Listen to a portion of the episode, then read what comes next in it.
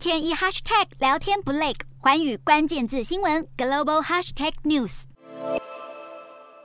香港政府将近年来的社会动荡归咎于高中通识教育科。香港政府经过检讨，在二零二一年宣布，高中教育里面的通识教育科将会退场，由公民科来代替。然而，当局公布的公民科新教材里面却说，二零一九年的反送中运动有外国势力介入。临济出版社的教科书直接批评反送中示威者，请求外国政府干预香港事务，甚至制裁香港，罔顾国家和港人利益。对于香港国安法施行以来，当局用煽动分裂罪来起诉一些主张港独或分裂中国的民众。外媒指出，新教材使用了中国史观，说历史上香港的主权一直属于中国，只是制权曾经由英国掌控，所以不能说香港是英国殖民地，只能说是英国治理下的中国领土。有香港的教育工作者批评公民科只是单方面灌输资料，思考层次低，不能帮助学生训练批判思考。香港作为中国一国两制的样板，也一直是个国际大都会。高中教育采用这种新教材，对于香港的发展是利还是弊，有待观察。